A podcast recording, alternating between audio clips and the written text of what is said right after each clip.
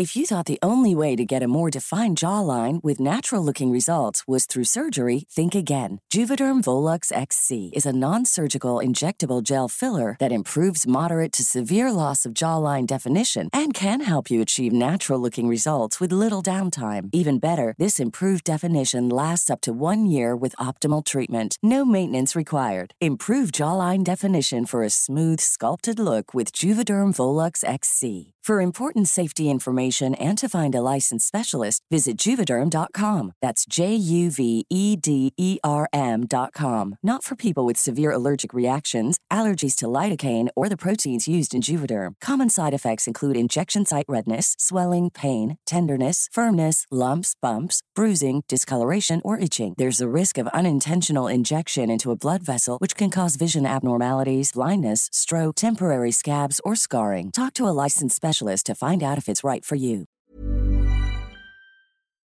Buenas noches, bienvenidos al Criminalista Nocturno.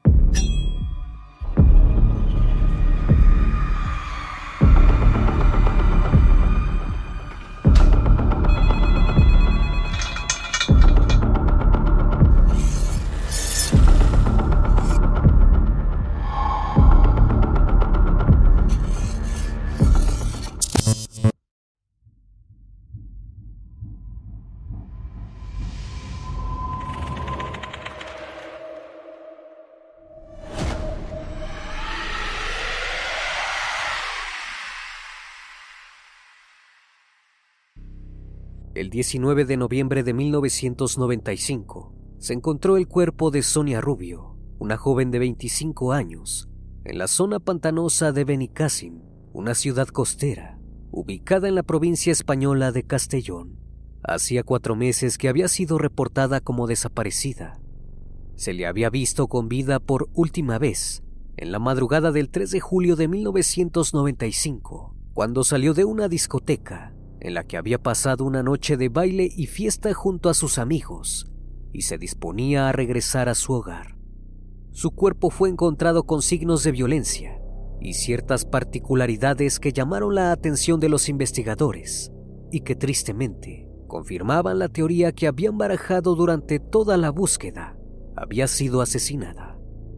El caso conmocionó al país entero, que siguió las primicias a través de los medios no tenía ni una sola pista sobre cómo había terminado allí, ni rastros de la persona capaz de cometer semejante delito. Sin embargo, a medida que pasaba el tiempo, las autoridades policiales fueron descubriendo que el caso de Sonia Rubio era tan solo la punta del iceberg. Más cuerpos de mujeres asesinadas fueron apareciendo en la ciudad de Castellón y sus alrededores el peligro acechó a las jóvenes de la zona que respondían a ciertas características y que daban cuenta que se encontraban ante la presencia de un depredador. En Castellón había un asesino suelto. Entre 1995 y 1996, los investigadores no descansaron hasta revelar la identidad del asesino en serie, que los fines de semana salía de cacería en busca de nuevas víctimas teniendo que acudir a expertos criminológicos y psicológicos, adquirieron un método de investigación que en aquel entonces resultó ser una novedad en España y que finalmente les permitió detener a quien apodaron como el asesino dentro del círculo. Casi 30 años más tarde, esta historia aún sigue escribiéndose. El criminalista nocturno. Joaquín Ferrandis Ventura, a quien sus amigos apodaban Chimo, nació en 1963 en Castellón. Cuando era apenas un niño, su padre falleció, quedando su madre Asunción al cuidado de él y sus dos hermanos más pequeños. Aunque la ausencia de su padre representó un enorme vacío en su vida, Joaquín siempre se mostró como una persona amable, educada, y aunque era un poco introvertido, lograba ganarse la confianza de los demás gracias a su carisma. Creció sin muchas dificultades y cuando alguna se presentaba, la plasmaba en un diario íntimo que mantuvo incluso hasta su adultez. Durante su etapa escolar, se desenvolvió como un alumno ejemplar debido a que su coeficiente intelectual lo posicionaba por encima de la media. Ya de joven, se armó de una rutina que le permitió mantener su responsabilidad laboral de lunes a viernes y disfrutar con sus amigos durante los fines de semana. Cuando finalizaba la jornada, asistía a discotecas en busca de nuevas conquistas. Tenía a favor la tranquilidad y seguridad con la que se daba a conocer. No se esforzaba demasiado por ganarse la atracción de las muchachas, porque además de su actitud, su rostro de niño santo hacía todo el trabajo por él. Así fue que en 1983, cuando tenía 20 años, Joaquín conoció a Beatriz en una de las discotecas que solía frecuentar. Los jóvenes bailaron lentos durante toda la noche y al cabo de varias citas formalizaron la relación. Todo aparentaba que la feliz pareja tendría un futuro prometedor. Hasta hablaban de contraer matrimonio. Sin embargo, en 1989, Beatriz puso fin a la relación repentinamente. Esta decisión despertó el remordimiento dentro de Joaquín, quien a partir de entonces su problema se extendió hacia todas las mujeres. Para él, todas eran igual que Beatriz. Su descontento, guiado por el impulso, lo llevó hacia un lugar oscuro. En las noches de fiesta, Joaquín intentaba convencer a sus amigos de buscar la compañía de las damas de la noche, pero estos no estaban dispuestos a seguir en su plan. Por eso, decidió actuar en solitario. La doble cara de Joaquín era un secreto que solo él y la noche conocían. El devenir de su doble personalidad era inminente y estaba próximo a dar el primer paso. La entrada del verano y las altas temperaturas parecían despertar en Joaquín un instinto depredador, imposible de imaginar o percibir en él, aunque posiblemente esto se debiera a la enorme cantidad de jóvenes que llegaban a la ciudad de Castellón para disfrutar de sus vacaciones en la playa. Recién separado de Beatriz y con el resentimiento a flor de piel, Joaquín dejó la discoteca en la que se encontraba con sus amigos aquella madrugada del 6 de agosto de 1989. Condujo su vehículo por las calles, bajo el manto oscuro de la noche. Delante de él, una joven se desplazaba en su motocicleta cuando fue embestida por Joaquín, quien rápidamente salió del automóvil para auxiliarla. El accidente no fue grave, pero la chica de 18 años llamada María José se fracturó uno de sus tobillos. Joaquín amablemente le propuso trasladarla en su vehículo hasta un hospital para ser atendida. María José se dejó convencer por ese rostro angelical que estaba intentando remendar su error. Subió al auto y notó que llevaba una estampilla de la Virgen, lo que la dejó un poco más tranquila. Pero no fue un accidente. Pronto se daría cuenta que Joaquín tenía otros planes en mente. Condujo por una carretera rodeada de naranjos. María José notó que no era el camino que los dirigía al hospital, pero Joaquín la obligó a permanecer callada. Se alejaron de la muchedumbre, se alejaron de la vista de posibles testigos.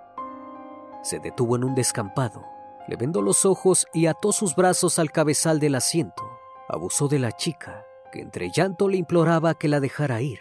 Enojado por la interrupción, la amenazó con asesinarla. Cuando ya no hubo más por hacer, encendió el auto nuevamente, volvió a la zona urbanizada y dejó a María José en la puerta del hospital. La joven, víctima del horror que le tocó vivir esa noche, reportó lo sucedido ante las autoridades policiales y el operativo se puso en marcha. Joaquín Ferrandis fue detenido y acusado por abuso.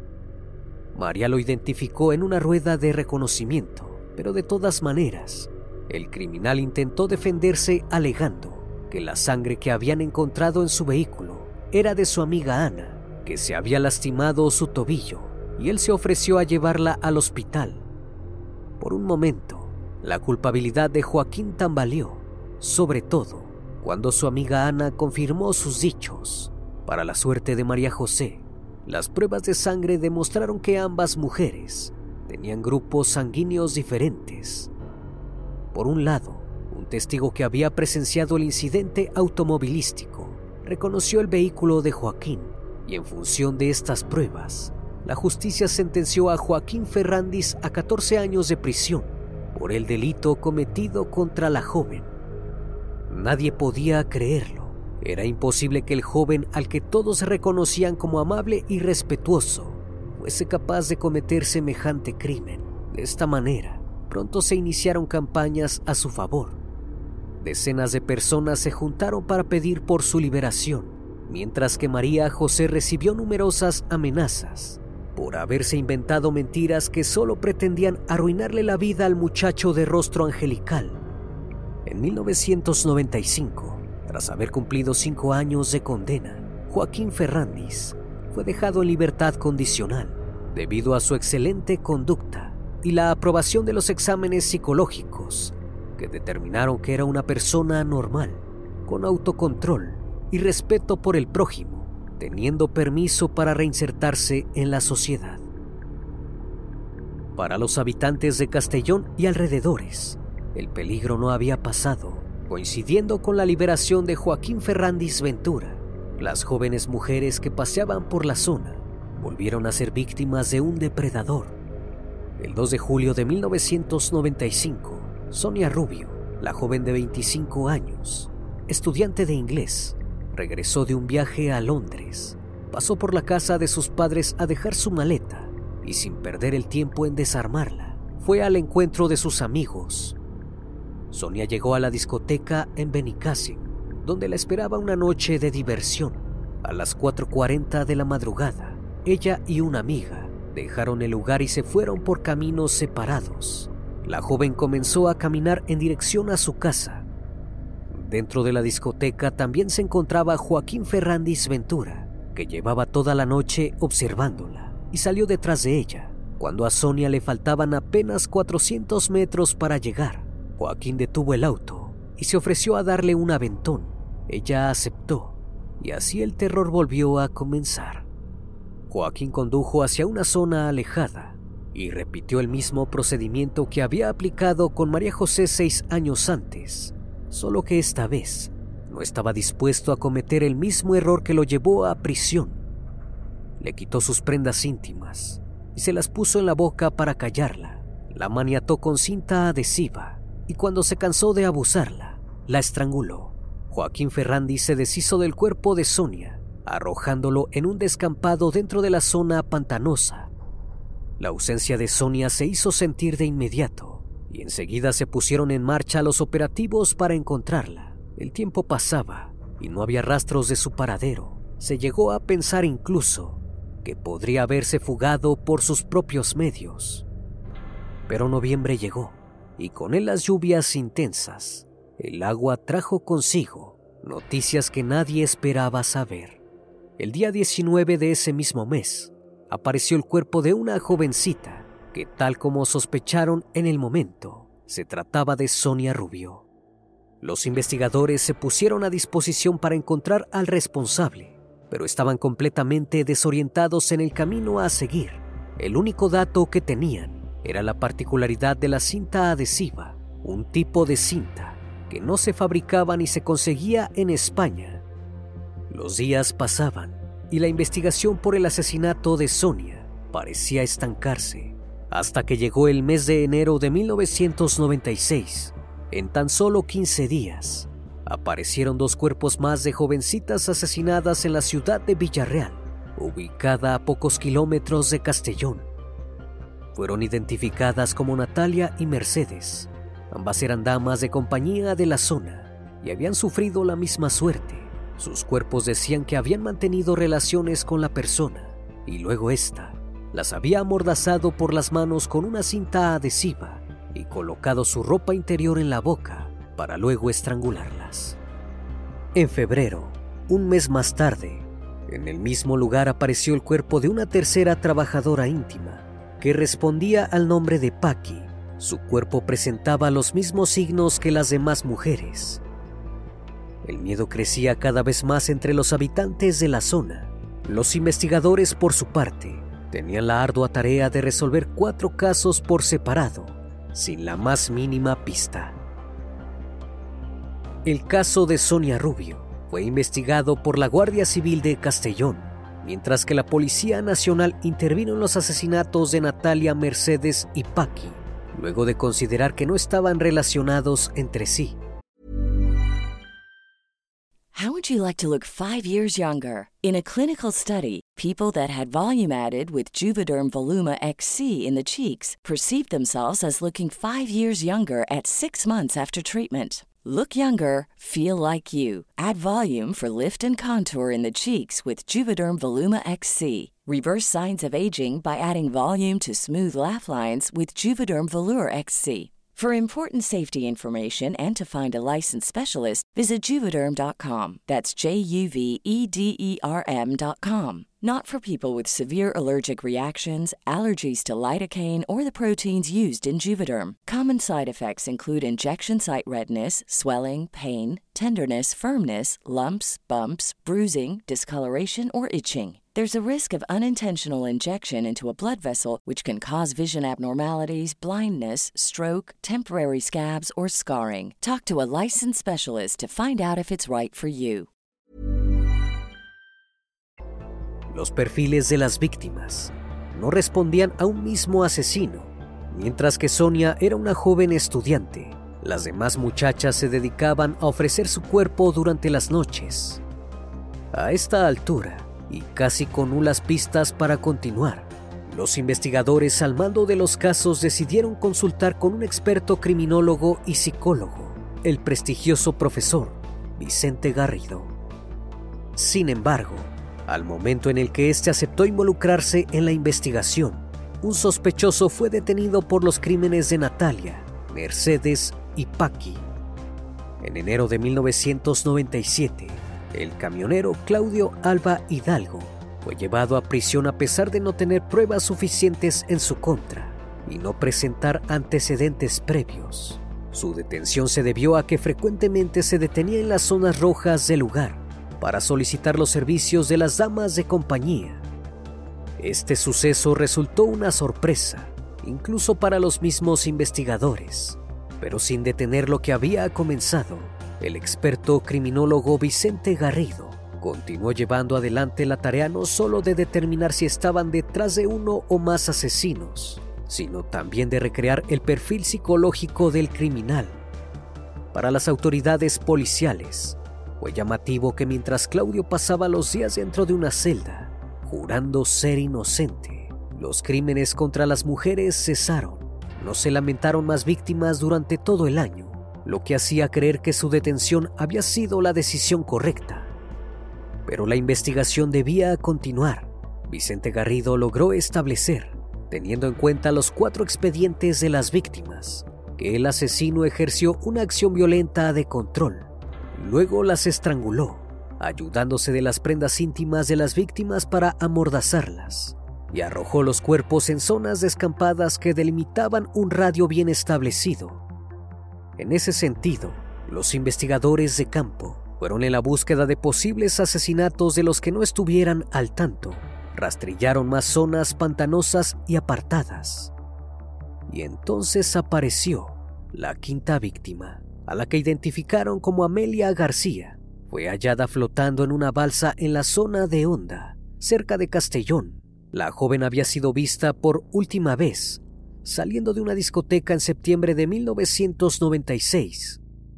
El modo en el que había sido asesinada presentaba perfectas similitudes con los demás casos que la policía ya venía investigando, pero esta vez el criminal se había ocupado de borrar las huellas dactilares de Amelia machacándole los dedos. Aunque tampoco dejó rastros, en esta oportunidad, la fecha del deceso que arrojó la necropsia realizada sobre el cuerpo de Amelia exoneró a Claudio Alba de toda culpabilidad.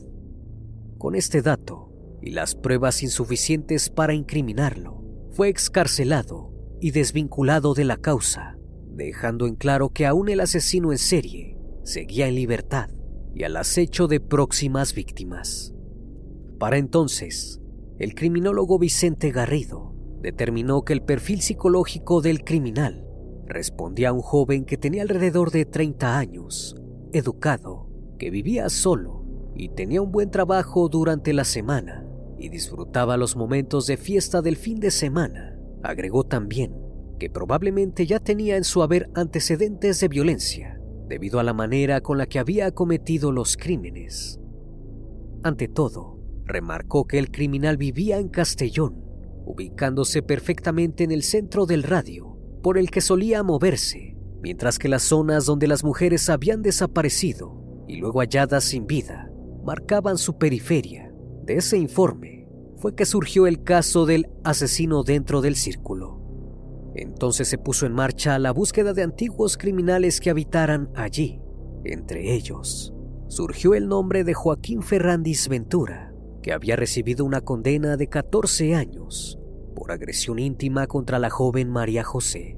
Joaquín Ferrandis Ventura se convirtió en el principal sospechoso por los asesinatos de las cinco víctimas, y un hecho ocurrido en febrero de 1998 lo acercó a las autoridades policiales, que esperaban con ansias resolver el caso. Un vecino se alarmó con los gritos desesperados que provenían de un auto estacionado en su calle. Sin pensarlo, él y su hijo corrieron a su auxilio y se encontraron con una joven acompañada de Joaquín Ferrandis Ventura. El hombre, manteniendo la compostura, explicó a los rescatistas que solo son una pareja teniendo una discusión porque la chica lo había engañado. El vecino creyó la versión, pero de todas maneras lo obligó a descender del vehículo.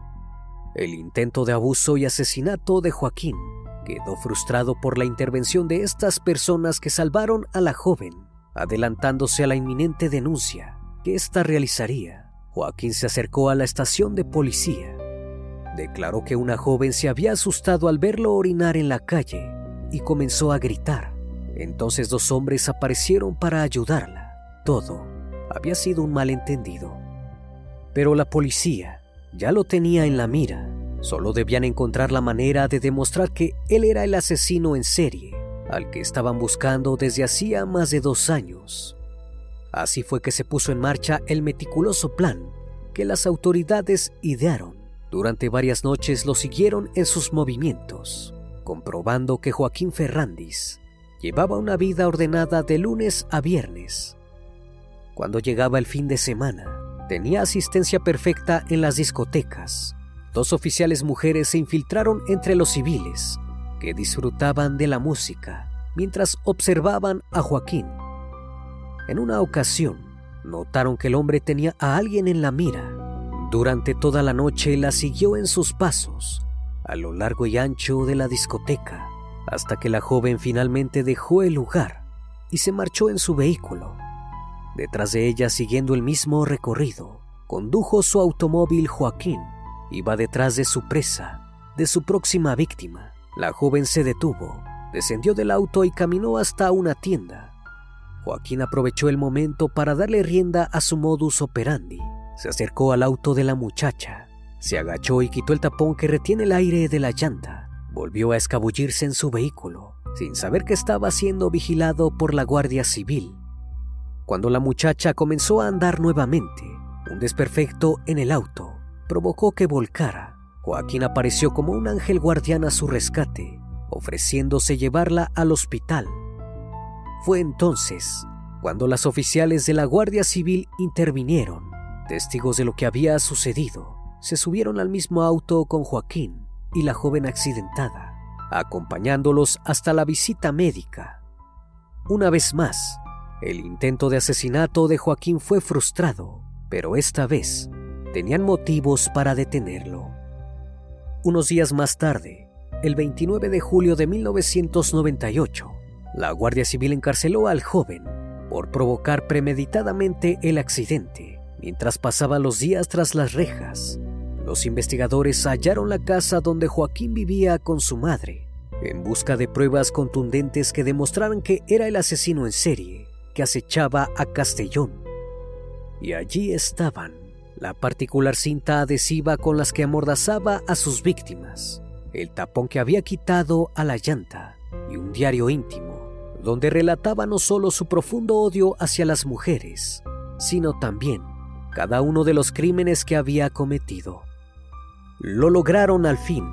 El asesino dentro del círculo fue atrapado. Era el momento de cumplir la condena por sus aberrantes crímenes. tras inservibles intentos de negar haber sido el autor de los múltiples asesinatos, Joaquín Ferrandis Ventura decidió colaborar con los investigadores en todo lo que recordara. Expresó que tal vez su odio hacia las mujeres estaría vinculado con la intimidad, pues disfrutaba de tener el control sobre ellas y hacerles lo que le diera la gana.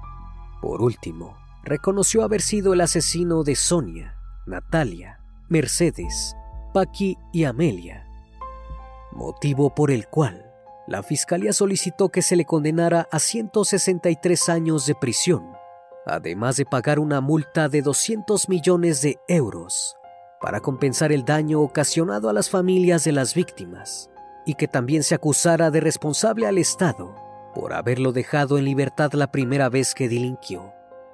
Finalmente, el tribunal lo sentenció a 69 años de prisión, debiendo pagar una multa de 130 millones de euros para reparar los daños a las familias, y el Estado fue absuelto de toda culpa. Desde entonces, está preso en la cárcel Herrera de la Mancha, pero habiendo cumplido durante 2023 las tres cuartas partes de su condena, y gracias a su buena conducta, podría salir en libertad condicional. El caso de Joaquín Ferrandis Ventura ha marcado un antes y un después en la criminología española.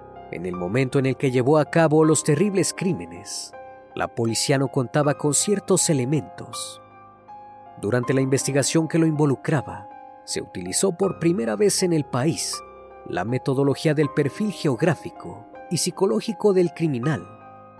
Una vez resuelto, se creó la sección de análisis de comportamiento delictivo dentro de la Guardia Civil conformado por un equipo de especialistas que se ocupan de estudiar las acciones de los delincuentes a través del profiling. Sin dudas, ha sido un resultado extraordinario para la prevención de nuevos hechos, pero sobre todo para detener de una vez por todas el peligro que azotó en aquel entonces a la provincia de Castellón y que ha dejado a su paso la ausencia de cinco jóvenes que tenían la vida por delante. Una vez más, estimado público, agradezco su compañía. Gracias por brindar un espacio de su tiempo para conocer un caso más de este canal. Si aún no estás suscrito, te hago la cordial invitación a que lo hagas y formes parte de esta gran comunidad. Esto es El Criminalista Nocturno. Hasta la próxima emisión. Buenas noches.